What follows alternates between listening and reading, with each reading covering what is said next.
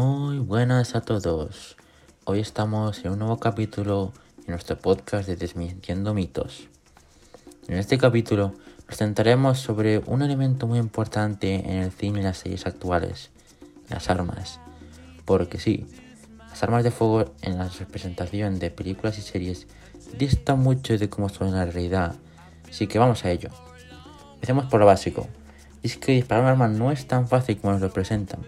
Múltiples películas o series vemos a los personajes utilizar armas como si fuesen un juguete, pudiendo usar cualquier persona con una inmensa facilidad a la hora de disparar.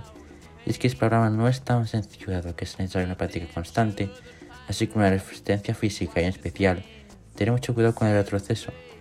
Especialmente con esta última, debido a que en las películas y series el retroceso de las armas de fuego ni siquiera existe, cuando es un elemento a tener en cuenta y que obliga al tirador a tener una resistencia en el brazo, aprender a coger la pistola y apuntar de la manera adecuada.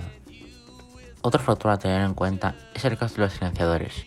Hemos visto múltiples películas de acción en las que las pistolas con un silenciador no hacen ni el mínimo ruido, como si el silenciador fuese mágico y hiciese desaparecer cualquier sonido que emite el arma.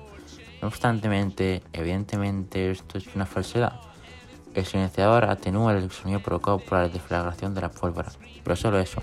Estamos hablando de un volumen de 140 decibelios, que se reduce a 120 decibelios en el mejor de los casos, justo en el de dolor del oído humano. Vamos, que sigue siendo un gran sonido. De ese modo, esa escena de John Wick capítulo 2 en la que John y Cassian se disparan uno al otro con el silenciador en metro de Nueva York sin que nadie se dé cuenta, en realidad no tiene, no ningún sentido visto en la vida real.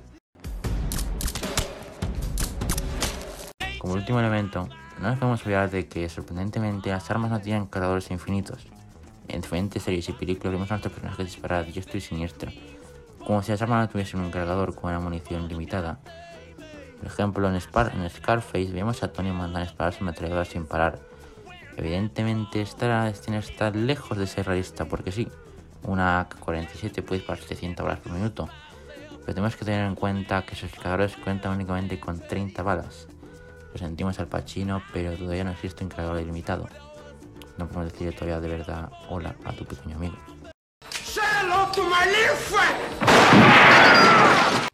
Otro caso puede ser la temporada 2 de The Walking Dead en la que el anciano Herschel, por un intento de defender su granja de los caminantes, consiguió un arma con munición ilimitada. Sí, ilimitada.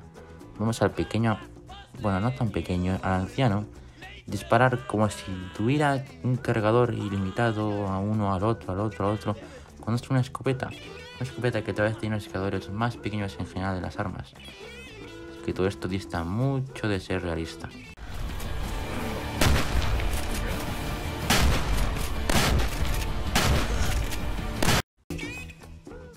Para terminar, solo quiero mencionar que claramente las películas no deben ni tratan de ser una representación de la realidad.